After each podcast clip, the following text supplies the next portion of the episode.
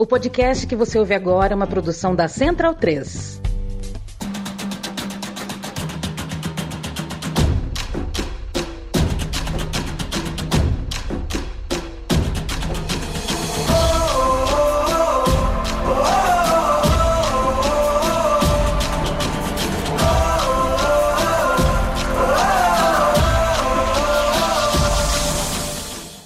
Bem-vindo, bem-vinda, amigo e amiga da Central 3 e da Trivela, 24 de novembro de 2022, Brasil 2, serve a 0, Leandro a mim sou eu, Leandro Stein, Felipe Lobos, Matias Pinto e Bruno Bonsante na conversa. Isto é uma live cast para você que está assistindo ao vivo, depois de subir um podcast, você já está cansado de saber o que talvez você não saiba, que durante a Copa do Mundo a gente faz o podcast da Trivela todos os dias. Essa é a edição 5, se eu não estou enganado, é a edição número 5. Domingo, segunda, terça, quarta, quinta. E uma edição muito esperada, afinal de contas, terminou a primeira rodada.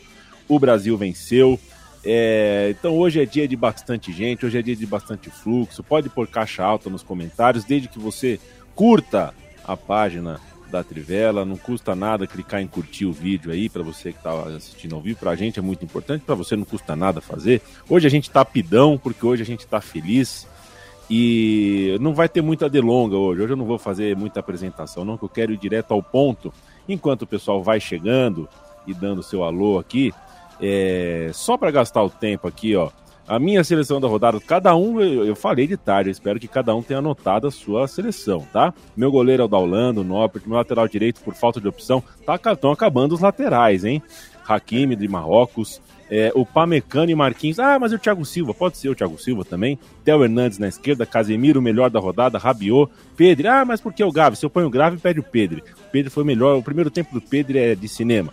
Bellingham, Fernando Torre Antônio Griezmann. Essa é a minha seleção da rodada perceba que é Brasil, França, Inglaterra, Espanha dominando. São realmente times que fizeram grandes atuações, mas o Brasil foi o que pegou o adversário mais complicado e o que teve mais paciência para vencer. O Leandro Stein, ao longo da rodada e desde antes da Copa do Mundo, chamou a nossa atenção para o seguinte: olho na Arábia Saudita. Foi lá a Arábia Saudita e ganhou. Aí o Leandro Stein falou: não estou confiando nessa Alemanha. Aí a Alemanha foi lá e perdeu. Quando o Leandro Stein entrou hoje na conversa aqui, ele falou: essa atuação da seleção me deixou com, com a orelha uh, em pé. Eu estou realmente impressionado. Foi mais ou menos isso que o Leandro Stein falou. Eu tenho motivos para acreditar em você. Boa noite, Leandro Stein. Brasil 2, serve a 0, dois gols do Richardson.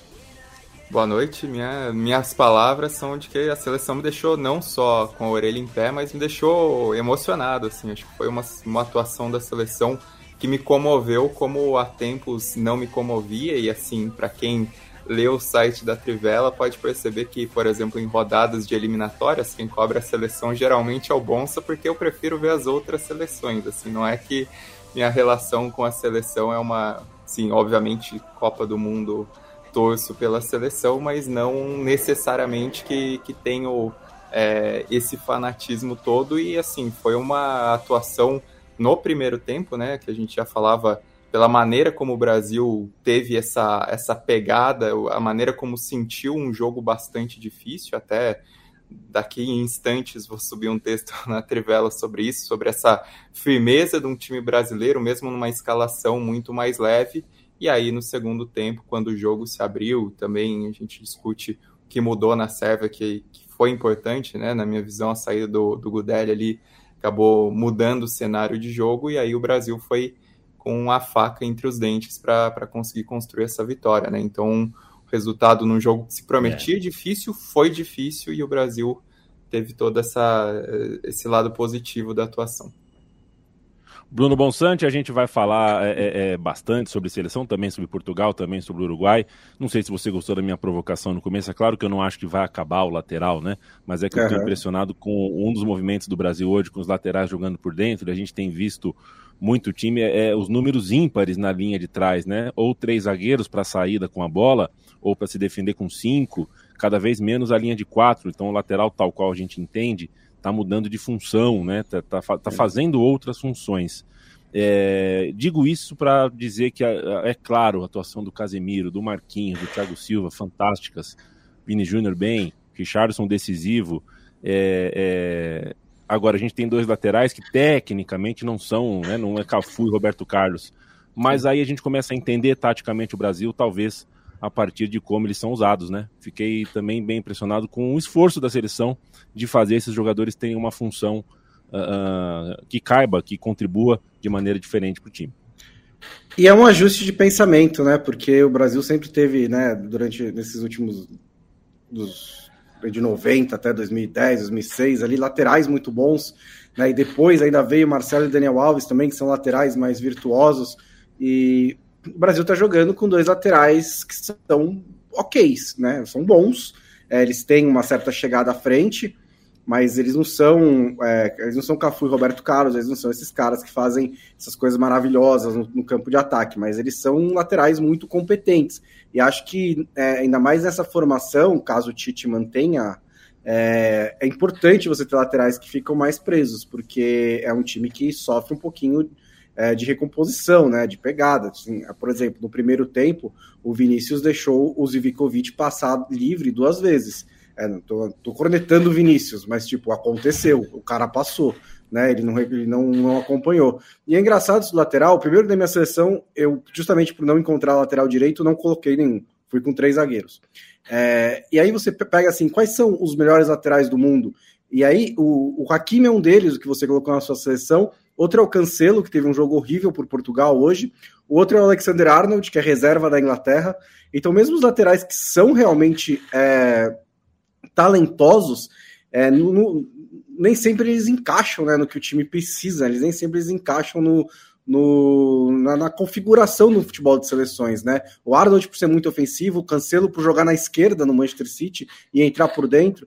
Então, é, nesse sentido, o Brasil tem dois que são muito competentes. E até me assustei um pouco no final do jogo quando o Danilo deu uma mancada ali, né? Porque vale lembrar que o lateral direito reserva da seleção brasileira até segunda ordem, né? Eu imagino que se precisava entrar com o Militão, mas o outro da posição mesmo é o Daniel Alves. Felipe Lobo, é, assisti o jogo com a minha mãe. Minha mãe se chama Lúcia, mas ela não é a dona Lúcia da cartinha do Parreira, Sei. não, tá? É, e eu falei, acho que, sei lá, um minuto e meio antes do gol sair, eu falei, acho que deu a hora do Richarlison e do Rafinha saírem. Boa noite. Boa noite, você e o Bonsa também. O Bonsa também estava falando exatamente é. isso. A gente é brinco. É, na verdade, é, gente, só porque ele não tinha tocado na bola até, até então. Por não, na verdade, na verdade eu, tô, eu tô falando do Bonsa porque foi o Bonsa que falou, mas a gente concordou, assim, não era. É, é, e, e, não era nem muito pelo Richarlison em si, mas porque eu acho que o jogo não tava. É, eles não estavam achando o Richarlison. Então, o que eu até falei pro Bonsa quando ele falou isso, eu falei de talvez uma opção seja o Gabriel Jesus, não. Perdemos o Lobo. Perdemos o Lobo, hein? Perdemos o Lobo, a Pompeia começa a, a, prejudicar o nosso. Daqui a pouco o Lobo volta. Matias, boa noite para você. Sabe o que me impressionou também bastante? Eu falava no intervalo, cheguei até a usar as redes sociais para isso, né? é, é, o jogo de paciência, às vezes você perde a paciência. E o Brasil fez o primeiro tempo de paciência. Eu estava muito interessado em ver como o Brasil ia voltar do intervalo. Se ia continuar com o método, porque é, o, o, gol estava, né? O gol tava, não estava longe do gol. O Brasil estava ali perto, estava sondando, estava rondando a área. E o Brasil voltou no intervalo muito bem, muito bem. Eu te confesso que quando entrou o Anthony, depois, o Rodrigo depois o Anthony, é, eles são muito miudinhos para jogar contra a Sérvia. Eu fiquei com um pouco de medo de, de, de um, rachar o, o, Anthony em três pedaços, assim. Se o Anthony começar a fazer aquelas gracinhas que ele fazia no Morumbi, vão quebrar ele em três. Mas ali é, era um momento em que eu já tinha percebido que essa seleção do Brasil realmente é madura e acho que a volta do intervalo, na minha concepção, foi a maior prova que eu tive de que essa seleção brasileira está pronta para brigar por coisa grande. E tá ligada, né? Sabe da, da responsabilidade eu acho que a gente até falou é, no, no Spaces, né, hoje pela manhã, de que é, é a, a, as duas maiores polêmicas né, da opinião pública com essa seleção, se é, da, se é que, dá para chamar de, de polêmica, né, é o lateral direito reserva e a capitania do Thiago Silva. Porque de resto, tá, tá tudo parece, né? É, e a gente viu hoje na prática que está sob controle, né? Até mesmo essa questão do, do, do Paquetá, né? Pensar se era jogo para ele compor ali com, com o Casimiro, se o Brasil não ia ficar muito exposto mas é, tendo o, o, o, domínio da bola, né? E o, e o Paquetá é um jogador muito inteligente, sabe fechar os espaços, tudo. É, não, não, é um, volante de origem, né? Mas é, cumpriu bem a sua posição lá. Então acho que tá, tá tudo nos conformes, né? E começou uma, uma estreia de peso, né? Contra o adversário, é, novamente, na teoria, mais é, difícil do grupo, né? Então já, já, já sai aí com um 2 a 0 para ganhar uma confiança e agora vai, vai pegando é, os outros dois é, adversários do grupo que chegaram no momento pior do que a Sérvia para esse Mundial. E só passar aqui na minha seleção, fazendo a tarefa de casa aqui, concordo com você nos dois primeiros, né? Goleiro lateral, o Noper e o Hakimi. Olha, eu Ontem, no final do, programa, eu falei do Godin. É, jogou isso, né? jogou é. pra caramba. Jogou pra caramba. Calou os críticos, tudo. É, então, dou, dou o braço Godin. a torcer. Godin, Laporte pela esquerda, porque não não vi nenhum outro assim. É, podia falar o, o, o, o, o, o Panecano, só que a, tem uma falha generalizada da França, é, da defesa da França no primeiro, no único gol da Austrália, então acabou perdendo os pontos. É, Jordi Alba pela esquerda, fez uma partida segura. Casimiro e Rabiot, é, Saka, o Aldal Sawari pelo, pelo gol, né? É, enfim, acho que merece estar é, tá nessa seleção da primeira rodada. E Valência e Richarlison. Acho que um abriu, tá o outro fechou. Tá bom. Ao longo do programa, o Stein vai cantar dele. O bom é a gente não vai cantar tudo seguidinho para não ficar cansativo para você ouvir. Tem Mentira, eu acabei tem de muitas diferenças. Tem, tem muitas diferenças na minha, inclusive. tem os caras que para é, mim era é óbvio é bom, que né? ninguém citou é. ainda. É curioso. Eu fiz um time B. Eu vou, eu vou ouvir a sua para depois bater com o meu time B aqui. O meu time eu B. Eu botei os, os reservas ali. Alguns não time B, mas alguns é. reservas. Vamos ver, vamos ver. Daqui a pouquinho a gente vê. Leandro Stein, antes de você cantar, você, você canta a sua escalação quando você quiser, Stein. Mas o que eu ia falar, a gente, poxa, tem 12 ah, minutos aqui, já fez todo um giro, já fez toda uma rodada aqui. Uh, falou sobre a vitória do Brasil uh, sob alguns ângulos, é, mas ainda não falamos sobre o ângulo sérvio. Um time que aparentemente é, é, muito cansativo enfrentar esse time do Brasil, e é quando você tá com a língua de fora, quando você tá com a famosa gravata vermelha, entra o Anthony, entra o, o, o, sabe, entra o Gabriel Jesus, aí depois entra Martinelli.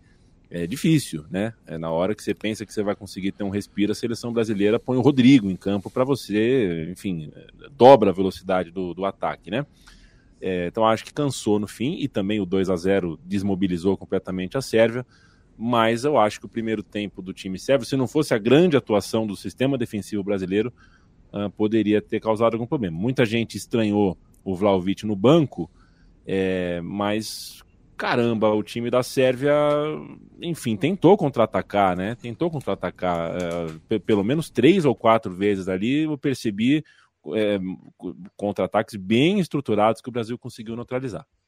É, eu gostei da Sérvia no primeiro tempo, assim, no geral não foi uma atuação que levou o perigo no Brasil justamente pela competência brasileira nesses combates, na, na montagem, na, estrutura, na estruturação da defesa do Brasil, mas no geral eu gostei do plano de jogo da Sérvia, né? Aqueles primeiros 20 minutos é, em que a Sérvia adiantou sua marcação, sufocou o Brasil, trouxe dificuldades claras.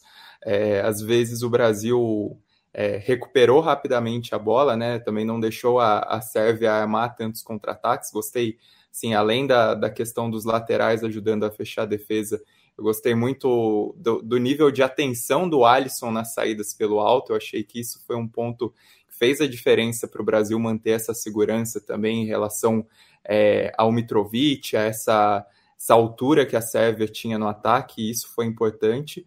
É, depois a Sérvia naturalmente recuou e aí também teve um, um peso do cansaço ali, né? Do, dos problemas da Sérvia ali no primeiro tempo. Eu ainda achei que faltou circular um pouquinho mais pelo meio do ataque, né? Pela entrada da área do Brasil, e ali às vezes teve até um momento que a, acho que era o Sergei Milinkovic Savic estava de braços abertos na entrada da área, pedindo um passe no lance pela ponta direita e ninguém acionou.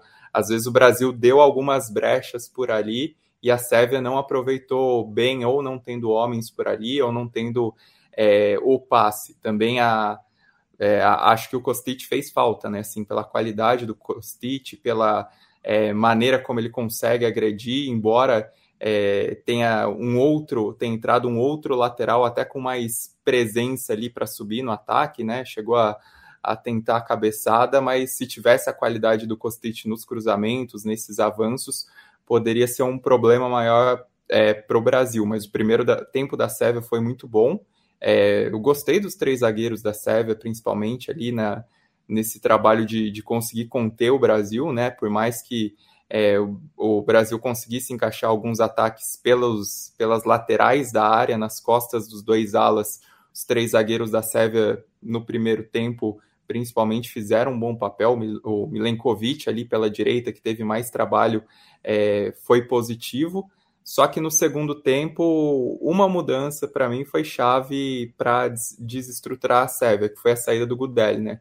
Que ele estava fazendo um grande trabalho na proteção no meio-campo. Quando ele sai, a defesa fica mais exposta e o time demora a se acertar com algumas peças mais ofensivas, né? O, o Elite acabou não, não cumprindo um bom papel, é, o Radonit também é, se esperava que pudesse dar mais profundidade ali por ser um cara mais agressivo, não funcionou. E aí, depois que o Brasil encaixa o gol, é, consegue ter esse crescimento, né? E a Sérvia tem a necessidade de sair para o jogo.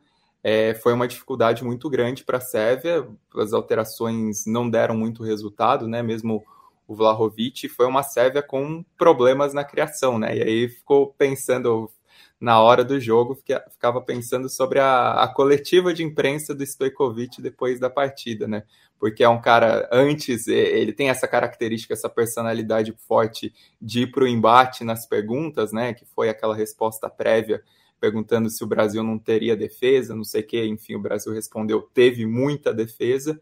E, e, acho que seria uma pergunta para o time dele, porque a bola às vezes queimou um pouco quando o time precisava responder, né? Foi foi difícil ali para a Sérvia entre conter a sangria de um resultado que o Brasil poderia construir ainda maior e tentar responder, tentar essa reação. A Sérvia é, teve um, um, pouco mais de imposição no campo ofensivo quando o resultado já parecia consolidado para o Brasil no, no, final do segundo tempo, né?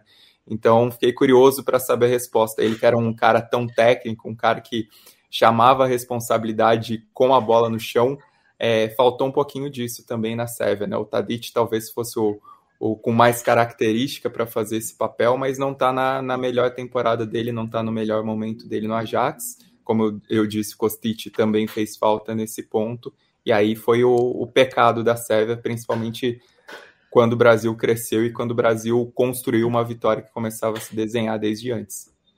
É, eu acho que a, a, questão do Vlahovic, principalmente, acho que é, foi um contra-ataque do, do, do, técnico da Sérvia, né, do Stokovic, porque o Brasil sai do. É, a, a, mudança que o Tite faz, né, o Tite estreou uma nova formação nesse jogo, com o Vinícius Júnior pelo lado. Se ele tinha o Paquetá, estava muito claro, principalmente sem a bola, né, que era uma linha de quatro, com o Vinícius na esquerda, o Rafinha na direita, o Paquetá e o Casemiro por dentro, o Neymar junto com o Richarlison na frente. Quando tinha a bola, era mais bagunçado, principalmente o Neymar se movimentava bastante. Então ele tira o Vlahovic é, e, e, entra com quatro jogadores no meio campo, além dos três zagueiros e além dos dois alas. Então ele ganha numericamente no meio campo muito, né? Achei que o meio campo, é, e, e, isso aconteceu, isso funcionou. O meio campo da Sérvia ganhou do meio campo do Brasil. O Brasil não teve jogo pelo meio durante o primeiro tempo, durante vários períodos. Teve uma ou outra combinação ali, até o passo do Thiago Silva para o Vini Júnior sai meio pelo meio, teve uma outra bola do Paquetá para o Rafinha, mas no geral tinha um espaço gigantesco ali na frente da área, entre a área e o um passo à frente da, do círculo central, que o Brasil não ocupava. Era para o Neymar ocupar, mas ele também não estava na sua melhor noite.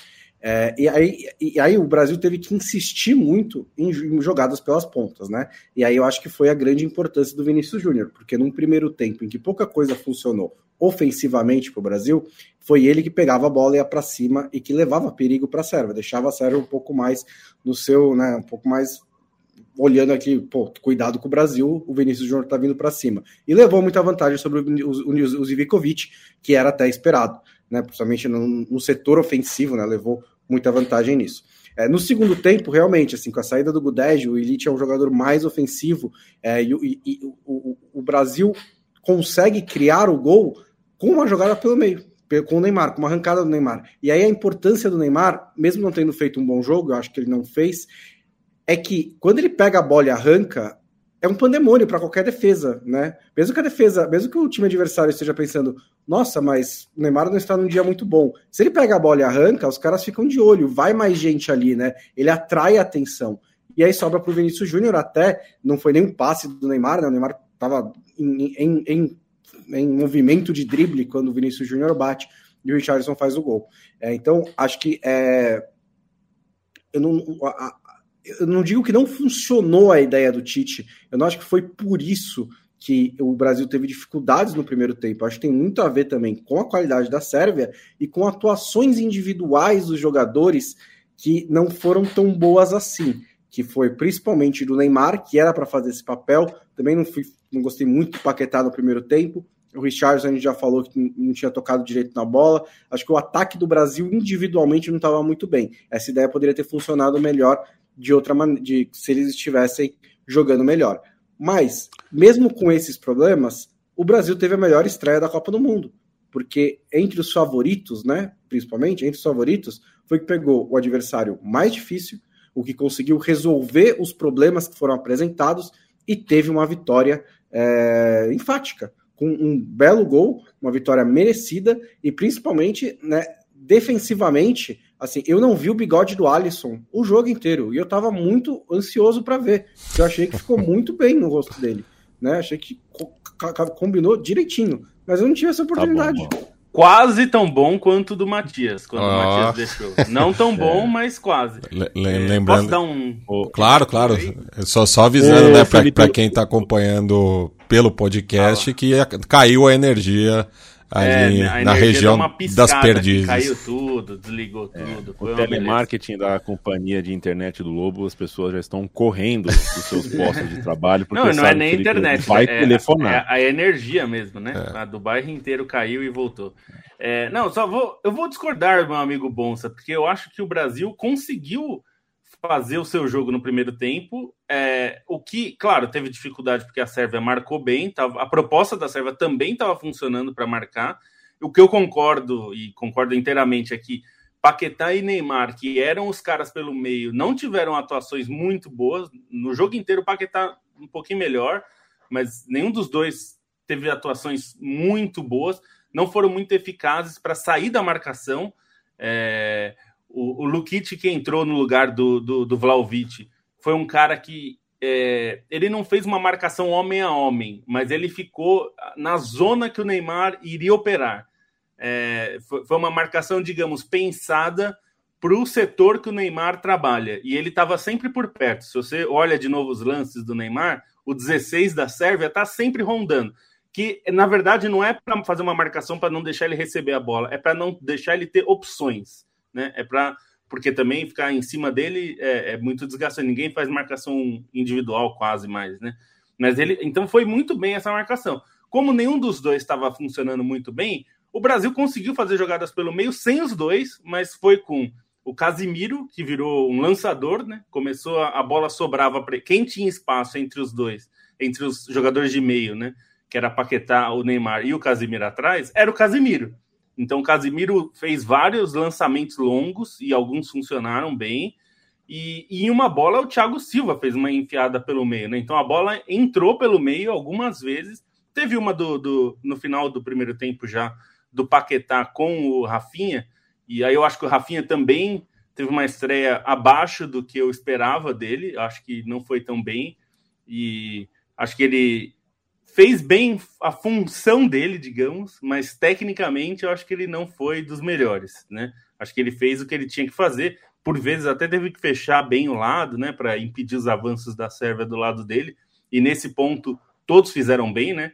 O Brasil coletivamente, eu tinha achado a atuação da Espanha a melhor coletivamente, né? Não individualmente, mas coletivamente o time parecia um bloco muito é, é bem trabalhado. E isso eu até quero trazer algo que o nosso Zé Pereira, que ele me mandou aqui antes do podcast, que ele falou: ah, é, não sei se vale a discussão tal, mas ele mandou: eu acho esse time do Brasil o melhor treinado em muito tempo. Ele falou que vi, eu vi as Copas de 94 para cá e eu não lembro de um conjunto tão funcional.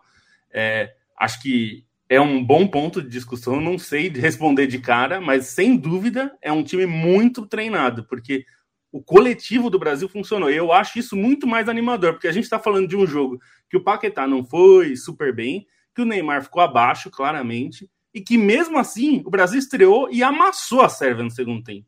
Né? No primeiro tempo foi muito difícil, mas no segundo amassou. Então isso eu acho que é um excelente sinal, né? Assim, o Neymar tá machucado, é preocupante e tudo mais, a gente não sabe qual é a gravidade, se vai jogar o próximo jogo, mas isso não afeta a qualidade da seleção. E esse é um ponto positivo. Se o Neymar não puder jogar, é, eu acho que é uma perda, mas o Brasil sobrevive sem ele, né? E esse é um ponto relevante pensando nas últimas duas Copas. Né? A resposta para o Pereira é fácil, Lobos. É, é 98 é, é, não dá, mal dá para dizer que o Zagallo treinava a seleção. 2002 ok, foram sete vitórias, deu tudo certo, mas foi muito aos trancos e barrancos. Foi. Treinou, acertou o time do jeito que deu. 2006, o Parreira não dá para chamar aquilo de, de treinamento. Nossa, 2010, nada, né? Dunga. Né? É, Dunga mal dá para chamar aquilo de treinamento. 2014, ah, Felipe. Te falar, vou te falar mal que... dá para chamar. Não, não, é tão difícil. 2010 era o melhor de desses 98, É o que eu ia dizer, de 98 até, até 2018 é, 2018 melhor, mas o, o do Dunga era o mais bem treinado. E eu, da nem... ideia do Dunga era um time que entregava não, o que ele queria. E, e, eu, e eu acho que é isso mesmo, acho que desde 94, com certeza, né? Acho que 94 Aí, é um time bem treinado. Eu só queria fazer uma defesa para 2002. 2002 é, não necessariamente bem treinado, mas tinha um encaixe muito favorável muito graças às pe peças que tinha e ao momento hum. dos jogadores, né? E até a sorte de achar um Gilberto Silva e um Kleberson mais para para a reta final ali da, da preparação no meio da Copa já, enfim. É, o Brasil tinha um encaixe muito favorável e aí acho que, que favoreceu. Esse é um grande mérito, né, do Felipe. É, é, sem dúvida. É. O, o, a minha observação foi mais porque o Brasil se classifica para aquela Copa em, é. em outubro. Não, a, não antes da Copa não existia. Antes da Copa. Não, e, Exato. E, e, e aí, assim, o Tite está há seis anos, né? O Tite. É, eu acho que foram quatro técnicos, né? E aí eu acho que realmente voltar mais é difícil, né? Assim, falar, não, a Copa tão bem treinado quanto o de 1970, que era tipo outro esporte praticamente. Acho que fica mais teve três de, meses treinando. É, né? Mais difícil, vai voltando, acho que fica mais difícil de fazer a comparação. Mas eu acho que o grande, é, assim, o, o, grande sintoma de que é um time bem treinado é que do meio para frente, principalmente, é, o maior destaque para mim foi, foi, foi o Vinícius Júnior, que foi o melhor em campo do Brasil do meio para frente. É, e ainda assim o Brasil ganhou e ganhou, assim, é, sem, sem dúvida, né? Sem contestação. Mesmo com as dificuldades do primeiro tempo, mas no jogo no geral, você fala, não, o Brasil foi melhor que a Sérvia e merecia ganhar. Então, quando esses caras estiverem bem. Oh. Só para dizer oh, que o Rodrigo vocês... Blini. Oh, diga, desculpa. O, você se lembra, Lobo, que em 1998 tinha uma cervejaria cujo, cujo slogan era a cerveja número um, né? E o Zagallo inventou um nome de posição para a seleção que na verdade Sim. era um slogan, né? Era um 4-4-2, ele inventou a posição do número 1. Ele, vendeu em right da posição? Que não existiu na prática, merchan. né? É, porque... é, claro, era um merchan. Ele fez é, merchan com, a, com o esquema tático do time. Ele conseguiu criar é. isso. A gente, é, esse era o nível que a gente. Por isso que eu é. Acho sempre uma loucura a gente é, é, pra... pesar a mão no trabalho do Tite. O trabalho Deixa do Tite, só respondeu. nossa senhora. Não, só respondeu o Rodrigo Blini que eu não falei que é sorte do Felipão, falei que era uma escalação impositiva e que aí as peças se encaixaram também com o momento que os jogadores entraram. Se for olhar, 2006 também tinha uma escalação impositiva e a gente viu como foi uma merda tudo que aconteceu. É, eu, ia, então, eu ia dizer justamente E assim, era, era até dentro da ideia de jogo do, do Felipão que essa ideia impositiva deu certo. Assim, tem méritos do Felipão, tem méritos da própria ideia tática do Felipão, porque aquele 3-5-2 funciona com o Felipão, o Felipão bancando aquilo pela qualidade dos laterais, pela maneira como os meio-campistas encaixaram, encaixaram, mas é óbvio que tem mérito do Felipão. Ninguém falou aqui que é sorte. Não, é claro, é um grande mérito você. É, é, ele não tinha um coletivo tão forte, mas é, ele conseguiu criar um equilíbrio para ter três super craques decidindo os jogos. É um grande mérito. É que coletivamente é raro a gente ver, né? A gente, ó, para pegar um é. exemplo, não é só do Brasil. A Espanha de 2010 não teve em nenhum momento é, o coletivo que essa Espanha do Luiz Henrique. Eu nem tô falando só da estreia, tá? É, o coletivo desse time do Luiz Henrique é muito mais forte do que a Espanha de 2010. É, então, esse, esse um é o ponto. disso, mas. Não, na bem. Copa de 2010, na Copa de 2010, é. a Espanha não tinha controle de nenhum jogo. Ela tinha a bola, mas ela, não, é, ela, ela, teve muito mais sorte em alguns jogos do que controle, né? É, bom, não é discussão para agora, né? Mas eu. eu Quantos gols a, a Espanha, inclusive, não, é, fez? É, assim, ofensivamente, eu vou gols concordar que. É, vou concordar que ofensivamente o, o, time do Luiz Henrique é melhor, né? Considerando que igualou já, né? Mas. É, só outro ponto, é. eu estava defendendo o Felipão quando, é verdade. eu, falei, quando eu fiz a intervenção. Claro, eu não estava ninguém... criticando, estava defendendo o Felipão. Não, é, é que coletivamente um é difícil mesmo fazer time. É, demora. Um tem pro... que ter tempo. Rodrigo, Fabi, Felipe Mazuri, tem bastante gente bastante assunto. Eu mando um abraço geral, se eu não, não, não, citar o nome de vocês aqui. Sabe que eu tô lendo tudo, tá aberto aqui, além do Rodrigo Bini, mando um abraço. Paulo Pereira, Miguel Ângelo, Fio Borba, já tá podendo se iludir? Já, por que não? Paulo, Matheus Borges, Leandro Santos, fiquei mais preocupado. Muita gente perguntando do Neymar. É, o correspondente é, no Catar, que o Luiz Felipe de Carvalho, me falou que na coletiva o médico pisou em ovos para responder, uhum. só que o Tite cravou, joga a Copa. Só que o Tite falou assim: vai jogar a Copa. É, já jogou, né? Qual jogo? É. Qual é, Copa? A rigor, é, ele, a rigor passou, ele já jogou, né? Passou cabisbaixo na zona mista com um chinelo e não respondeu aos questionamentos sobre a sua condição física. É difícil saber, um acho que ele nem pro... sabe, né? É, também não, não, não, não, dá para saber, né? Mas. É... Ele nem sabe. É, vai provavelmente fazer exames e tal. E respondendo o Lucas Lima, o Rodrigo é um bom substituto, sim, mas eu não sei se ele vai fazer isso. Eu acho que ele mete o Fred, é. o Bruno Guimarães e adianta acho. o Paquetá. É, eu acho é. que é, é por aí. É, na, na, hora de espelhar no coletivo, o Rodrigo é o substituto sim. do Neymar mas né, é, a, a, a, troca um provavelmente é o Fred. Né? Acho que hoje o 12 jogador está é, com toda a pinta que é o Fred mesmo. Luan Carvalho, um abraço. Daniel Serafini, não seria o meu. E entrou bem, é viu? Tite. Luan Freiner. É. Entrou bem, ok. Matheus Freitas, um abraço para você. Eduardo Santos, o avaliador de bigodes aqui é o Matias. De fato, ele tem lugar de fala. Pedro eu sempre que eu faço a barba, eu deixo o bigode por último só para me olhar no espelho uns, um minuto assim e falar, nossa. Nunca faça isso. Aí tira o bigode também. É, é, é, mas já deixei, já deixei uma vez ou outra. Juliano Máximo, um abraço. Mateu, o Tércio fala que seleção salvou, que seria um dos piores dias do meu ano. Que isso, Tércio? Espero que o teu dia então esteja bom e que amanhã e depois e depois e depois de amanhã, como diria Daniela Mercury, seja sempre melhor, porque você merece, meu chapa. Alegria agora. Um abraço para você.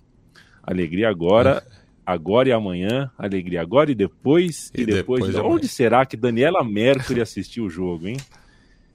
Vocês piram, às vezes, de ficar pensando nesses figurão assistindo o jogo? Assim, eu, piro, eu tô vendo, eu falo, meu, será que o Ed Mota tá vendo o jogo? Assim? será, né? O Lulu Santos tá vendo o jogo mesmo? Será?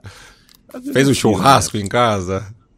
O Estênio é, Garcia então. chamou uma galera, assim, tipo... Estênio Garcia. Algo mais a dizer, gente, sobre, sobre a seleção brasileira? Acho que a gente é. passou um pouquinho por tudo. É claro que a gente poderia passar horas aqui falando, mas a gente tenta ser sucinto é. aqui, mas Eu... É, é, temos uma hora de, de, de, assunto, né? Não dá pra gente falar sobre todos os detalhes. Mas diga lá, Bonsa. Eu só fiquei pensando que os jogadores da Sérvia, né, estavam pensando quando o jogo estava mais ou menos resolvido, e aí entra o Rodrigo, jogador decisivo em título de Champions, dois titulares, do líder do campeonato inglês, titular do Manchester United, e os caras começam a ir para cima, cada um tentando fazer seu gol, chutando de todo lado, e os sérvios olhando assim, falando, gente, o jogo acabou, calma. Tipo, vocês não precisam fazer tudo isso. Mas, assim, é, é, é a prova da, da, profundidade que o Brasil tem no ataque, né? Assim, é muita opção. De, de, de, de principalmente o, o, Martinelli entrou com uma personalidade gigantesca, pegou a bola foi pra cima toda hora. Queria nem saber quem Quando não precisava, né? Quando o, o Anthony até pediu uma hora, calma. É, calma, estamos ganhando, né? Aí só, para mim, o, o, destaque individual do Brasil, o melhor jogador em campo, e vale enfatizar um pouco mais, foi o Casimiro, né? Que partidaça do Casimiro no primeiro partidaço. tempo. Na, até nessa condução do time, né? Nesses passes, como o Lobo bem salientou. E no segundo tempo, eu achei que a pane da Sérvia ali não conseguir encontrar os contra-ataques, era ele cortando os fios da Sérvia, conseguindo cortar essas linhas de passes mais longos.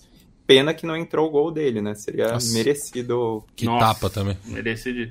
Aliás, foram, foram o... duas bolas na trave, né, Lobo? O, mas não foi qualquer bola na trave, foram duas bolas não, na parte foi... de dentro da trave. Alexandre e Casimiro. Mais a bola que o Rafinha perdeu, é, é, poderia ter passado para o Richards, por pelo menos três gols muito perto, assim. O Brasil é, e mais dava para ter sido. Mais a atuação do goleiro, que acho que dos é, times que perderam bem. foi o melhor goleiro. Ô, Matheus Borges, o, o titular do Manchester é, é o Anthony, né? Pessoal, calma lá. Então, o Anthony, o Anthony, eu acho, é. desses molecada que entrou, ele entrou muito bem. Ele entrou para fazer exatamente o que o time precisava. Como o Stein ressaltou, Bonsa, é, ele entrou para segurar a bola, tal, dar uma, dar uma e o, o Martinelli não entrou, meu Deus, eu quero fazer o. É. Até porque me deu a sensação no final do jogo, os 10 minutos finais do jogo, era assim: eu também quero fazer o meu. É. Era isso, isso. Cada um deles deu um chute. Cada um deu um chute. Todo mundo tava Matias. pensando, pô, o jogo tá bom, eu vou meter o meu também. Não, e, e, e, ainda mais assim, os caras, tipo, como, como o Martinelli, né, que saiu muito cedo do Brasil, é um cara que pode passar é, anônimo, né, em algumas situações. Então, é um cara que quer mostrar serviço, quer mostrar a cara dele pro, pro país, né? E eu ia ressaltar o que o Stein falou. A gente não tem o Kanté na Copa, mas o Casimiro, que ele cobriu de campo hoje, hein? Nossa. Pelo amor de Deus. Cobriu o campo inteiro e mais um pouco ainda. Não, foi fantástico. A atuação do Casimiro hoje é de cinema. Agora, Matias, você que gosta dessas coisas, hum.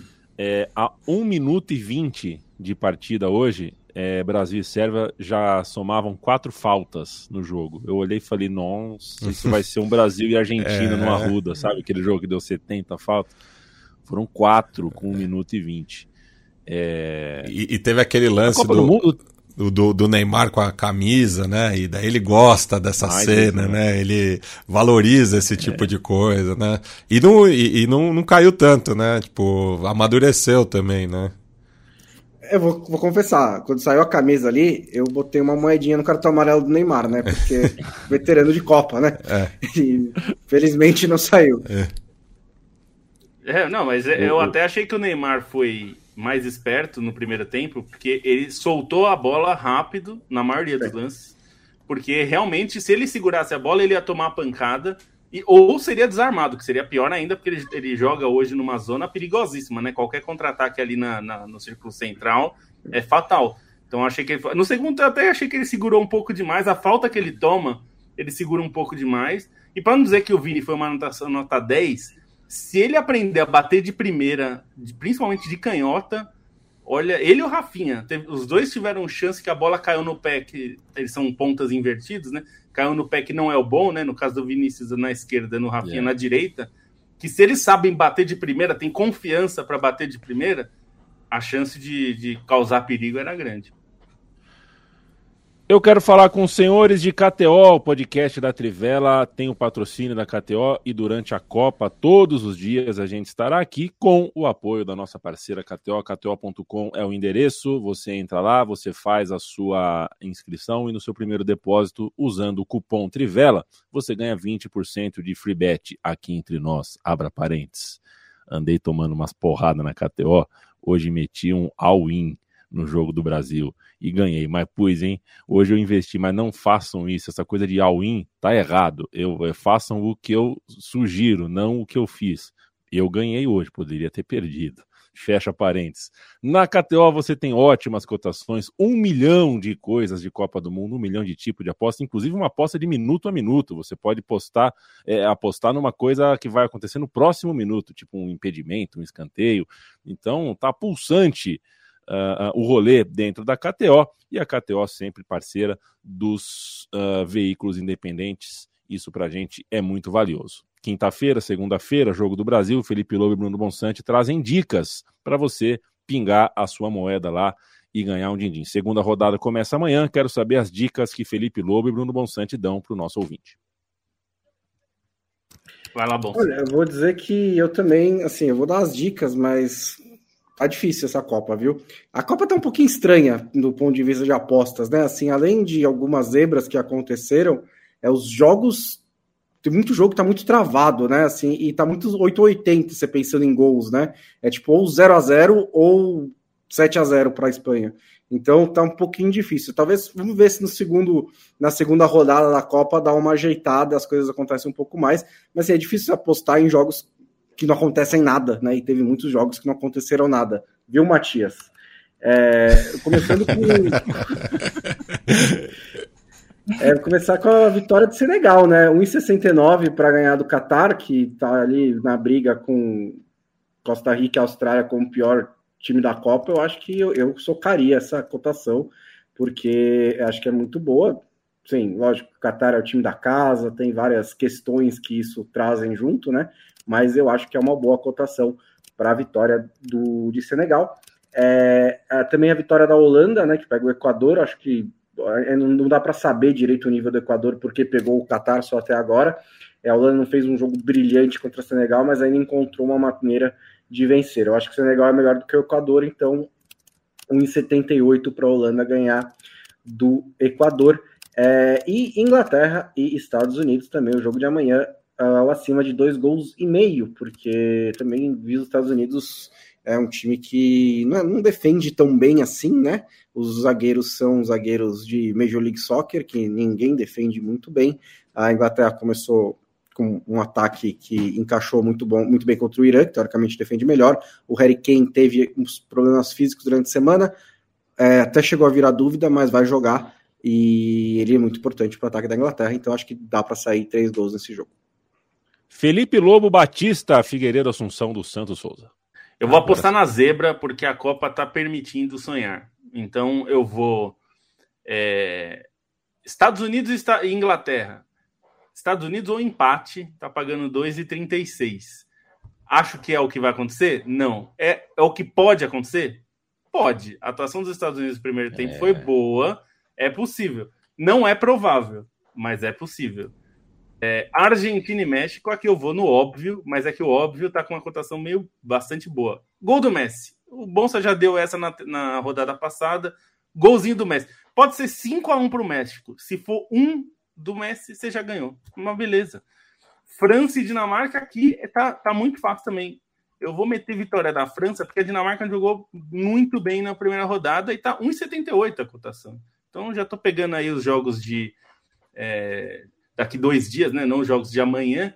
Esse da Argentina e México e França e Dinamarca é no dia 26, ou seja, né? Você que está nos ouvindo na quinta é só no sábado. Mas são cotações boas aí, viu? Todas é, interessantes. Estados Unidos e Inglaterra é minha cota zebra, tá? Se você quiser ir comigo ah, não, nessa, tá, tá você entendido. saiba do seu risco, né? É, eu estou fazendo porque eu gostei da atuação dos Estados Unidos e eu acho que né, a Copa permite essas coisas. Mas veremos. Eu vou, eu vou com você nessa, hein? Gostei dessa casquinha de banana que você sugeriu aí. Eu vou nesse Estados Unidos o empate aí também. KTO.com, KTO.com é o endereço. Siga KTO Underline Brasil também nas redes sociais. Eles dão as suas dicas lá, fazem as suas provocações lá. É um time muito bem-humorado, muito alto astral. É com certeza o site de aposta mais descontraído, mais alto astral da concorrência toda. Um abraço, um tem... beijo para todo o time dos parceiros da KTO, que tem, entre outras KTO, coisas, a KTO Odds, coisas maravilhosas lá dentro, uh, apostas uh, maliciosas uh, de coisas que você não esperava. Por exemplo, quem apostou que o Brasil teria dança ao fazer o gol, é, provavelmente ganhou, porque teve a dancinha lá, né? Não sei se aquilo configura uma dança que o, que o, que o Pombo fez. Tinham três pessoas dançando. É Eu boa... acho que quem, Boa Quem pergunta. postou que iria ter dança no primeiro gol, levou. Lembrando sempre, só aposte aquilo que você pode perder. A aposta é para você se divertir e, e aposte sempre com responsabilidade. É... a gente vai falar de Portugal daqui a pouco, porque Portugal, Portugal. eu entrei na KTO hoje, viu, o Matias Pinto, eu entrei na KTO, falei, vou pôr que é, é, saiu pouco gol no primeiro, no segundo, vai, vai sair bastante gol, pus mais de três gols. Até perguntei pro Bonsa, na verdade, né? Dá mais de três gols e meio. Falei, não vai sair quatro gols nesse jogo, tenho certeza. Acabou o primeiro tempo 0 a 0 é, Mal teve chute a gol. Tirei o dinheiro. Você já tava suando. Você tirou?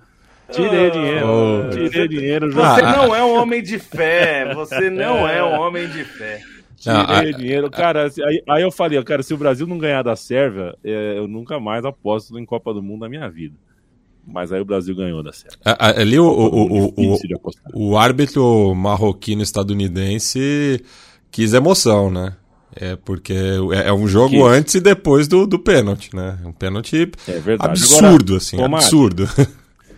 Mas é, eu queria, antes da gente falar de Portugal, acho que se impõe, é, acho que é mais legal a gente falar do Uruguai primeiro, porque é nosso vizinho aqui, acho que a gente tem mais, uh, tem mais interesse editorial, digamos assim, e eu começo dando a palavra para você, Mate, mas antes de tudo falando que, é, é, puxa vida, me deu, me bateu um pouquinho de tristeza até, porque a gente tenta se colocar dentro da cabeça e do coração dos nossos ídolos, né? E o Luiz Soares é um ídolo. É um ídolo que eu fiz no futebol. É, por muitos anos é o jogador, era o meu jogador preferido. Não o que eu achava o melhor, o melhor era o Messi. Mas o jogador que eu mais queria ver no meu time era o Luiz Soares. E eu acho que o Luiz Soares tem muita autocrítica, é um cara que tem autocrítica e com certeza ele vai ter dificuldade para dormir hoje, porque ele com certeza se viu abaixo do nível mundialista, né? Ele não está no nível da Copa do Mundo. E isso dói, com certeza dói. Dói ver o Luiz Soares jogando o que jogou hoje. O jogo em si foi ruim. Sim, e, e, muito também pela forma, né, como o, o Uruguai foi montado para essa partida, né? Porque o, o Luiz Soares parecia um ponta de lança, assim, também, né? Muito, muito recuado, né? É, para característica dele, até porque ele perdeu muito da, da explosão, né? Que era uma característica marcante é, do, do, do, jeito dele jogar, né? O Darwin Nunes acabou virando mais a referência. Estava até falando em off com o Bonsa que ele tá com, com alguma questão também ali, né? É, na cabeça, né? Essa adaptação dele ao Liverpool ainda não, não, não tá rendendo muitos frutos, né? Parece outro jogador também do, do, dos tempos de Benfica. E eu achei a, a, a seleção uruguaia muito espaçada, né? É, enfim, a, o, o, o, jeito também que a, que a, defesa foi montada com o Cáceres mais recuado, dando espaço para o Oliveira subir mais, é, mas o Valverde também muito longe da área, né, recebendo pouca bola, o Betancourt, enfim, é, e o Vecino não se encontrando muito. Eu achei assim, o, o Uruguai não teve poucos momentos assim de futebol mais é, associativo, né? Que, que é o que marca muito é, essa, essa geração ali desde o, do, do, dos tempos do, do Tabares, né? Um time que é muito calcado na coletividade, claro, tem ali destaques é, individuais, tem é, jogadores extra classe, né? O caso do, do Soares, e o Cavani, né? Porque os dois não podem mais jogar juntos também, né? Então o, o, o Soares é, abriu o bico e o Cavani entrou no lugar dele. Os dois não podem mais estar em campo é, conjuntamente, porque daí o time perde muito do, do, do, do impacto, né? Da, é, em, em, termos né, de, de marcação, enfim, de ocupação de espaço.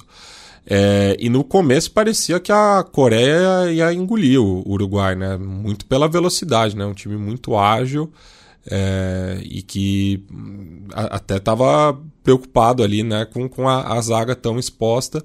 Mas daí, novamente, né? Tirou o chapéu pro, pro Godin, que fez uma senhora partida, organizou é, mais o setor defensivo, não, não pôde fazer muito é, no, no, ataque, né? Também não, não consegue mais. Se bem que a, ali já na segunda metade da, da etapa complementar, o, o Uruguai já estava quase todo é, a, a, acima do meio de campo, né? Tava dando um, um abafa na Coreia do Sul.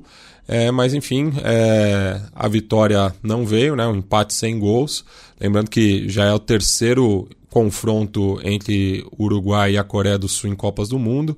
É, na fase de grupos de 1990, 1 a 0 com o gol do Daniel Fonseca nos acréscimos, né? Heróico. né? E que, e que foi a, a única vitória do Uruguai quase num período de 40 anos em Copa do Mundo, porque passou, né? É, 74, Não, 86. Crise ligeira. É, e 2002 sem vencer, só foi vencer em 2010 novamente com Oscar Tabares, que era o treinador é, no Mundial de 90.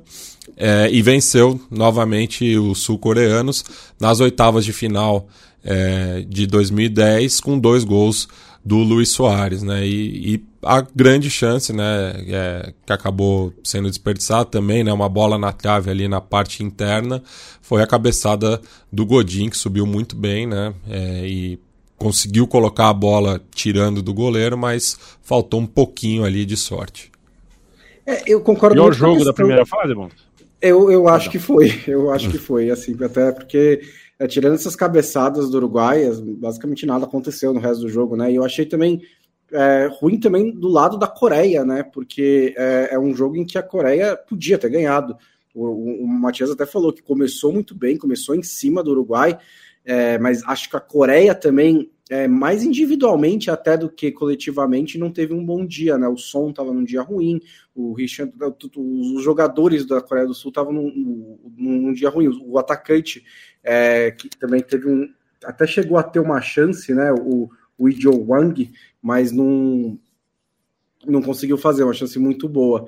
É, e aí eu concordo muito da parte do Uruguai com a questão da escalação, porque é, teve momentos em que era mesmo, por exemplo, na Copa de 2010, que era mesmo os três na frente e o resto segurava a barra, né? Esse, isso não é mais a realidade do Uruguai. É, não é o elenco mais qualificado do futebol de seleções, mas tem muitos jogadores de qualidade teve jogadores de, de importância, né? E, e o, o, o, Diego Alonso demorou muito para fazer substituições também e nem usou todas, né? Você pega aqui a primeira, a, trocou o, o Luiz Soares pelo Cavani lá pelos 20 minutos do segundo tempo e depois só foi mudar é, aos 33. E, né, o, o, o Pelistri jogou Sendo quase os 90 é, minutos. Então, o Pelistri é. jogou 88 o minutos. estava sentindo o jogo. É, então. O Pelistri não tinha condição de estar em campo. Eu, eu nem citei única... ele para não pe pegar raiva. É, a, a e botou o Varela no lugar, é. né? Assim. A única justificativa é que o Diego Alonso, o jogo estava tão chato que ele dormiu no banco, aí ele acordou e falou: Nossa, eu ia tirar o Pelistri, esqueci. É, porque não tem justificativa. E não tem justificativa também, assim, cara, copia o Real Madrid, sabe? Você viu o que o Valverde está fazendo nos últimos seis meses? O cara faz gol quase todo jogo, como se fosse centroavante. Bota ele ali mais para frente pela direita. Com o Nunes pela esquerda, que seja, já jogou assim no Benfica, e um centroavante, reforça o meio-campo e vamos nessa. Acho que é, tem maneiras de montar esse time do Uruguai de um jeito que destrave esse ataque, mesmo que você tenha o Luiz Soares que está um pouco mais, né? É, que, que, como você disse, não tá, não fez um bom jogo. Talvez não tenha mais muita coisa dentro dele para essa Copa do Mundo. É, o Cavani, por outro lado, ele estava ok no Valência antes de se machucar recentemente e ficar um pouquinho um tempo fora. Acho até que talvez, se ele estiver em forma, eu prefiro começar com o Cavani do que começar com o Luiz Soares. Mas tem qualidade ali para fazer um jogo muito melhor do que fez contra a Coreia do Sul. É, uma coisa curiosa, lendo a imprensa uruguaia, é que, se não me engano, era no Ovacion, eles compararam com o time do, do Tabares, né? O time do Tabares no fim da era Tabares por ser muito previsível, ter essa aposta em, em bolas um pouco mais longas, os próprios mecanismos um, é, bastante parecidos. E aí a questão que ficou muito evidente no Brasil, né, sobre o Arrascaeta, até me lembrei de, de algo que o Matias falou na, na época do Tabares, que era a própria dependência do Arrascaeta naquela época e, e dentro desse estilo de jogo parecido, se ele não poderia ser útil, fazer a diferença como fez em, em, jogos no início das eliminatórias, principalmente, e depois foi bem com, com o Diego Alonso, né, na goleada contra a Venezuela, depois fazendo gol decisivo contra o Peru. Fica muito a dúvida sobre a questão física, né, mas depois do jogo o próprio Rascaeta deu declaração falando que está 100%, que poderia ter entrado, e, e, era um nome assim, por aquilo que não acontecia com o Uruguai, né, por essa falta de inventividade, de depender do, do chute do Valverde, da, das tentativas do Darwin, era um nome ali também que, que poderia ter entrado e ficou só no banco. Né? O, o Lobo, é, Vamos falar um pouquinho da seleção portuguesa. A gente já tem 54 minutos aqui de podcast. Eu respondendo, muita gente falando do Arrascaeta, né? Eu tenho a impressão que o Arrascaeta não estava 100% e foi deixado para a próxima. Ele não disse acredito, que estava. Né? Ele disse que estava. O técnico ou o jogador? Não, o Arrascaeta. Então, é. É, o Diego é, Alonso assim, eu não vi resposta. É, porque vai ver tem alguma. Tem alguma. Né, eles não têm acordo, eles não coincidem nisso, porque eu não consigo acreditar que o Arrascaeta poderia entrar e jogou o, o, o Pelistre por 40. Eu não consigo acreditar. O Varela entrou é, no, no final. É, não, não dá, não dá. Mas, é, Lobo, sabe o que eu estava pensando agora há pouco? E já pensando já de, desde antes, né? E de, as atuações de hoje só confirmaram isso. A seleção portuguesa venceu por 3 a 2 até uma hora, uma hora e pouco de jogo, estava toda a pinta aqui a ser 0 a 0 A seleção de Portugal anda muito pouco, é, se movimenta muito pouco. É uma seleção que me parece. É, tem, tem, alguns. É, é, meio, é meio a cara do técnico mesmo, né? É uma coisa muito desgastante. É um time que às vezes parece entristecido. É, mas se não acha, primeiro, a vitória com um pênalti que não foi, e depois num jogo que virou um pinball no fim, um jogo bem maluco no fim, é, olha como a Copa do Mundo é, né? Essa seleção brasileira, muito forte, estreou muito bem, vamos supor que vai ganhar os nove pontos do seu grupo, maravilhoso. Portugal tropeça com Gana, depois tropeça com Uruguai e faz quatro pontos, sei lá, cinco pontos, classifica. Em segundo lugar. Brasil e Portugal nas oitavas de final. A seleção portuguesa joga mal, não é de hoje, é, é, é confusa, não é de hoje. Mas em cinco minutos ela pode tirar um time da Copa. Como em cinco minutos o, o Leão uh, uh, encarnou o Garrincha e o Bernardo Ramos jogou é, muito. Bruno Fernandes, né? Do... O Fernandes deu duas bolas para gol. Quer dizer, é, a Copa do Mundo tem essas coisas. A seleção de Portugal não joga, não joga, não joga, mas tem jogadores para em cinco minutos tirarem um time da Copa. Não, sem dúvida. É, acho que tem uma coisa, a gente está falando aí, a gente falou da atuação da Espanha, do Brasil, da França também um pouco, nesse, dá para falar nisso. O time do, de Portugal é muito bom, mas não tem nenhum controle do jogo. Nenhum controle. É, é um time que, assim, ele, ele não, não consegue. Quando fez 3 a 1 qual que é o normal depois de um 3 a 1 e que aconteceu muito rápido, né? O 2 e o 3, né? O segundo e o terceiro gol saíram rapidamente o time controla o ritmo, controla o jogo, controla a bola, inverte jogada, segura. Ele não conseguiu. E olha que a gente está falando de um time de Gana que, na hora, né, a gente, eu, bom, Stein, a gente ficou. O técnico tá piorando o time, né? Você tirou, o cara, o cara que faz o gol, ele tira. O, o, o Aê não tava brilhando, o André Aê, mas ele meteu o gol, né? O cara tá confiança lá no topo, né? Aí ele tira o Kudos, que era o melhor do time. Então, mesmo assim, Gana foi lá e, mesmo que não com um plano muito claro, mas deu um calor em Portugal que, se tivesse saído empate, não seria uma surpresa. Pelo que aconteceu entre o, o terceiro gol de Portugal e até o fim do jogo. Saiu o segundo gol e tava com cara, na verdade, que ia sair o terceiro gol. Tava com cara que Portugal não ia segurar, né? E, e esse acho que é o maior problema, porque o time tem talento. A gente já falou aqui não sei quantas vezes, né? Tem muito, muito jogador bom em várias posições, é, mas o time coletivamente é o contrário da Espanha. Coletivamente é um terror. O time não sabe o que fazer. O que aconteceu foi que o Bruno Fernandes pegou, carregou duas bolas e deu dois passes, que, que saíram os gols. E o Rafael Leão mete, bateu de primeiro uma bola que era difícil, parece fácil olhando, mas o movimento de corpo que ele faz para bater na bola é muito difícil. E ele meteu no canto, fez o gol. Teve um pênalti que foi dado de graça, foi quase é, bom, português indo para a África, né, para é, fazer pilhagem não é novidade, né? Mas assim, é, o pênalti não existiu, né? E, e, eu até entendo, por um lado, eu até entendo o VAR não chamar, porque é um lance interpretativo. É que eu acho que ali, ah, mas... se eu sou VAR, eu, tinha que, eu ia falar assim: o que você viu? É. Se, eu sou, se eu tô no VAR, por mais que seja um lance interpretativo, eu, eu, diria: o que você viu? Se ele falar, eu vi um toque do zagueiro no Cristiano Ronaldo, falo, você viu quem tocou a bola? Por cima ou por baixo, né? Por é, não, ele ia falar, você, você viu quem tocou a bola? Porque se ele falar não vi, então ele vai ver no. Aí ele revê. Porque eu é. acho que o pior para mim, assim, claro que tem um choque, é, é evidente, mas é um choque absolutamente comum de alguém que um zagueiro que chegou antes e tirou a bola, né? Chegou, chegou e tirou. Tem um choque que se não tem a bola, é, é óbvio que é falta, mas ele tirou a bola, então não tem como ele tirar a bola e tirar o corpo também, né? Então, é, ali é um pênalti que que, que muda o jogo, porque é, era um jogo que, surpreendentemente, estava equilibrado, né? Gana não era um dos times que eu tinha muita expectativa, ao contrário de Marrocos. É, Sabe o que contra... me lembrou, Lô? Hum.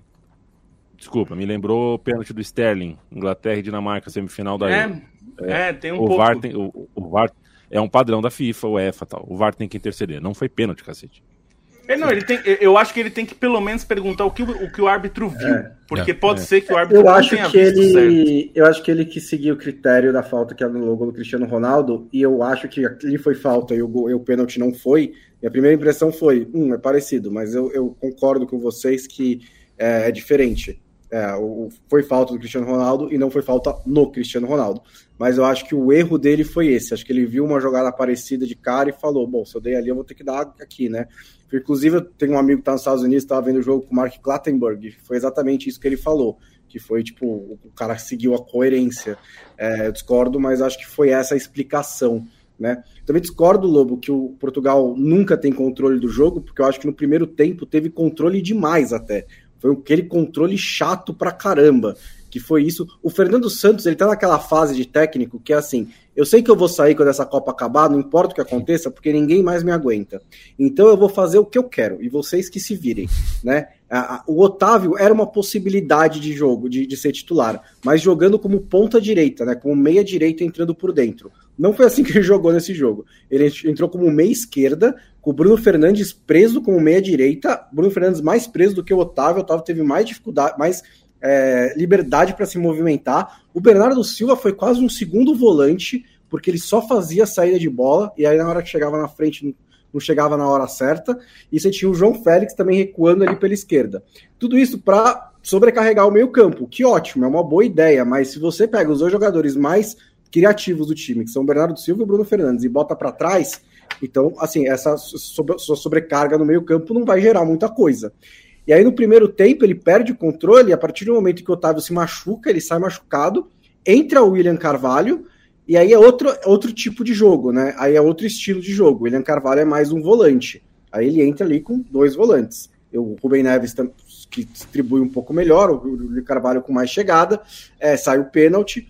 E aí, só lá na frente que ele coloca o Rafael Leão, que é um jogador que devia estar tá de titular desde o começo, porque o cara é o melhor jogador da Série A. Inclusive, a Série A está muito desprestigiada, né? A gente estava até falando com o Stein lá. O Theo Hernandes não começa, é, começa de reserva, o Rafael Leão começa de reserva.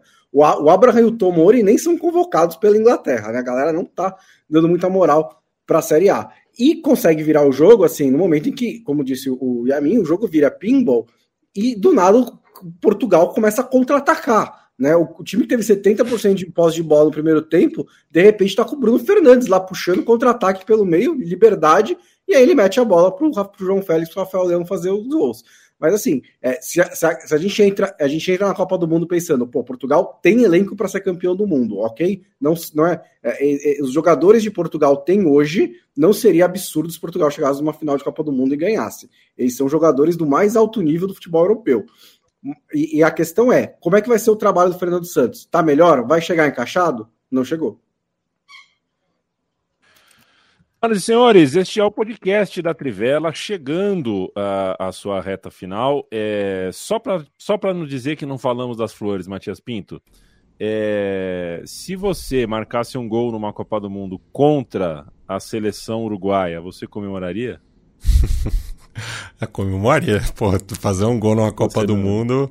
Mas eu, é. eu, eu, eu, assim, né, eu não entendo, mas eu é, admiro até o, o, o Embolo, né? né? Nascido em Camarões, mas criado na, na Suíça, né? Eu até brinquei no Twitter que foi a lei do ex-patriado.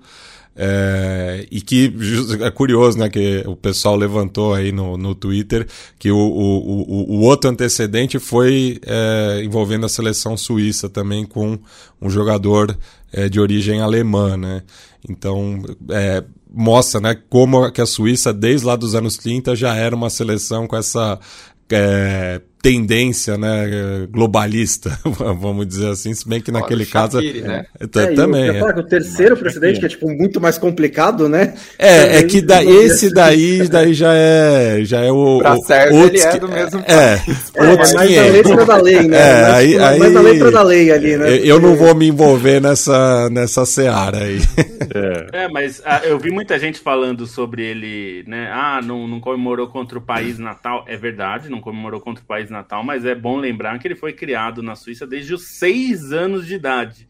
Então ele não é o Pedro Miguel do Catar, que foi para lá adulto. Não é o Emerson Sheik. É. Não é o Emerson ah, ele, ele, ele, é um produto falando... do futebol suíço. Assim, não, ele, é. só morou na Suíça é. na, até a vida profissional dele começar. Se então, você pensar que as é. memórias começam dizer, a se formar. Ele morou na França um ano também. É, as memórias começam a, a se formar com três anos. É... é, então assim, é, então diz, é, é, o que eu sempre falo sobre nacionalidade. Tem gente que defende que só o jogador só pode defender o lugar onde ele nasceu.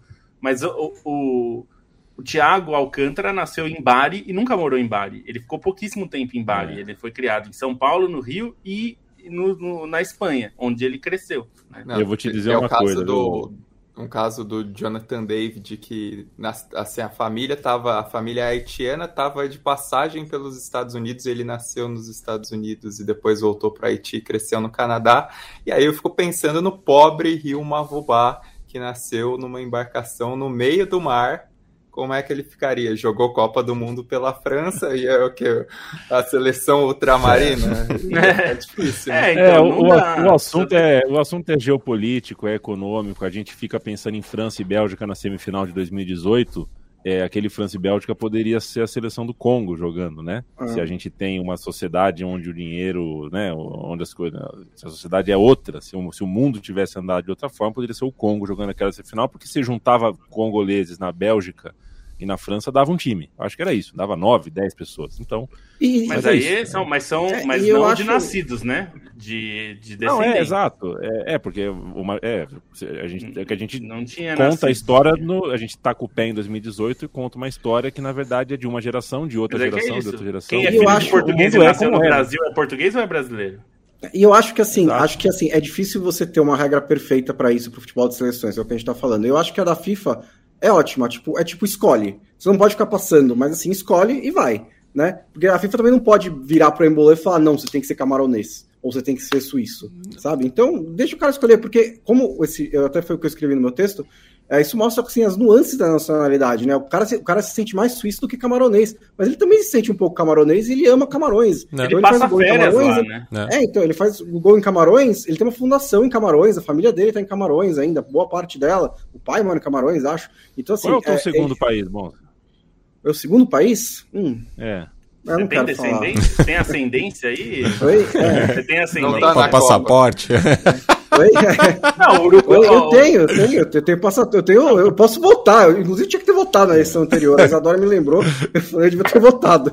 Eu não votei. Mas eu posso votar, né? Eu posso votar na Itália. É, por, por, afinidade, por afinidade, eu gosto muito da Inglaterra, vocês sabem. Não, e, e, essa coisa da escolha, lá, lá na... é, é, meu maior defeito de caráter, eu admito. Lá, lá, lá na cidade do meu pai, é, justamente, né? Porque eu, como não tem muito controle lá, e é, e é cheio Sim. de filho de é, pai brasileiro, mãe uruguai e vice-versa, o, o, a pessoa ela escolhe a nacionalidade quando completa 18 anos. Então ela tem todo, é, tem, tem todo esse processo. E, né? Só para terminar. Do... Oi, não, pode falar. O caso do Matias, o Matias tem um exemplo né, na família, né, Matias? Você tem uma irmã que mora é. no Canadá, é, virou mãe no Canadá, tem uma criança canadense é, se Armando Matias fizer um gol na Copa do Mundo contra o Brasil ou contra o Canadá, uh, vai ser esquisito para ela também. É, vai se ser a filha de dela forma, virar né? jogadora mas... da seleção é, canadense, né? já vai ser é. muito louco. É. É, meu sobrinho, que, eu, que, que, tem um nome em inglês e o segundo nome é um apelido em português, é Tomazeca. E só do jogo, Suíça mais ou menos, Camarões Nossa. um pouquinho melhor do que eu pensava. É isso. É, me surpreendeu positivamente, é. Camarões. É. E o Song Temos só que... não é o pior técnico da rodada porque o Otoado fez o favor de tirar o Kudus, porque as substituições é. dele, seis por meia dúzia, prejudicaram bastante Camarões, que fez um primeiro tempo muito bom. Por Foi outro dele, que né? tirou né? os... Foi outro que tirou os melhores em campo, né, Stein? Assim como engana, o técnico de Camarões tirou os caras que estavam dando calor na Suíça. tô puto com o técnico uruguaio, tô tentando entender o técnico da Costa Rica. É, e uma última coisa, é, eu sei que as pessoas são muito jovens para tomar decisões aos 15 anos, né? É, aos 16 anos, de fato. Eu não tô, eu tô brincando, gente. Mas, é, porra, o Grealish jogou na Irlanda no sub-12, sub-15, sub-18, sub-20 e vai pra Inglaterra. Isso aí eu fico puto também. O Temos que terminar o podcast da. Quem? O Declan Rice também. É, então, aí. Aí, porque aí, aí né, aí o pessoal da né, Confederação Irlandesa de Futebol ela fala o quê? Né? Vai dizer o que lá em casa? Te dei, te é, toda a base, é casa, comida. Qual, sabe qual é o segundo passo disso aí que você está falando, né, Yamin? É o que a qual Federação é? Francesa, a Federação Francesa quer proibir filhos de imigrantes de, de jogarem nas seleções sub, é, Sim. todas as subs da, da França, para não não poder eles, porque muitos treinam, né, em todas as seleções é, de base da França e jogam depois em uma seleção é, africana, né? É, acho que não está mais na não mesa, né? Mas esse Lohan projeto de, é. de, cotas era um projeto de cotas, né? É, não. Exato. É, é, foi uma briga, mas eu digo porque assim, de, de, dessa ideia de pô, não pode defender a. O que acontece, o que a FIFA não, não permite é que se você vai trocar depois de jogar no sub-20, por exemplo, você, a seleção que você vai defender agora, você já tinha que ter aquela nacionalidade, ou seja, vale para quem tem dupla Sim. cidadania, não para quem quer trocar por questão esportiva só, né? É porque tra tá, tá, trabalhando lá, né? É, não, não, nos esqueçamos que o Laurent Blanc foi é, despedido da base da seleção da França porque vazou declaração dele racista a respeito da, das seleções, né? Para ele, e não se perca pelo nome, o nome dele é Laurent Blanc, ou seja, La, Lourenço Branco, é, é, ele, Lauro Branco, vai, talvez seja esse o nome, mas falou que tinha muito, tinha muito negro, né? Tinha muito, tem muito negro na base da seleção da França, sem vergonha. Vamos terminar, temos que terminar, infelizmente, o podcast da Trivela de hoje. Com as podcast... seleções? Ah, é, teve. É, com as seleções. O tchau vem junto com as seleções. Eu e o Matias já cantamos as nossas, Leandro Stein começa com a dele. Courtois, lateral direita, para mim era um desses que vocês não citaram, preciado. Itakura, Altambact e Theo Hernandes na defesa. Casemiro, Bellingham e Pedri. Saka, Griezmann, Vinícius Júnior, técnico Radinho Moriaço e as minhas cinco alterações, oh, Assano Rabiot, Ener Valência, Cano e Gavi. E assim, eu fiz essa seleção com os caras que venceram, porque geralmente é isso que a gente faz com a uhum. seleção. E eu fiz uma seleção dos caras que não ganharam. Oh. E aí vai Vânia Milenkovic Savic, Lariea, Rudiger Gvardiol e Jesus Galhardo, Laiduni Kudos e Amrabat, Insak Nissar e Taremi. Boa noite, até amanhã e até as cinco seleções quando terminar a segunda rodada. Beijo, Lobo! Beijo, a minha é Courtois, Hakimi, Alderweireld, Upamecano e Theo Hernandes, Hernandes Casemiro, Jude Bellingham e Pedri, Antoine Griezmann, Saka e Richardson. Então, Veja que o Veja que o beijo para você. Veja que o Pedro está na minha, na do Stein, na do Lobo, e ele saiu aos 14 do segundo tempo, para vocês terem uma ideia do impacto da atuação dele. É só pensar o primeiro tempo da Espanha que foi, é, né? O amasso. Exatamente. Exatamente. Bruno Bonsante, um beijo. É, a minha é o Gonda, o goleiro do Japão, porque eu acho que ele segurou a barra quando o jogo estava mais complicado contra a Alemanha. É, como eu falei, vocês sem lateral direito, é, três zagueiros, o Pamecano, Marquinhos e Toby Alderweireld, da Bélgica. No meio campo, Casemiro, Pedro, Bellingham e Rabiot, também porque resolveu o jogo para a França quando o jogo estava difícil. No ataque, Griezmann, Vini Júnior e Ener Valência. E o técnico Hervé Renard, que deu um nó na escaloneta. Hervé Renard, hein? Boa noite. A gente... Boa noite. Prazer imenso uh, estar com vocês quatro aqui e com vocês que topam passar uma hora, uma hora e tanto conversando com a gente. Vem segunda rodada por aí, estaremos aqui todos os dias às 19 horas ao vivo e depois pingando em podcast para você ouvir quando quiser, na hora que quiser, entre jogos, antes da primeira partida. Faça dos arquivos de áudio que a gente fornece para você o que você bem entender. Apoia.se barra Trivela, apoia.se barra Central 3 é o financiamento coletivo da redação e do estúdio. Trivela.com.br barra loja é onde você encontra a loja da Trivela. E visite a cozinha todo dia. A Trivela produz muita coisa, muito texto lá, muita matéria, trivela.com.br. Um beijo, um abraço, tchau, tchau.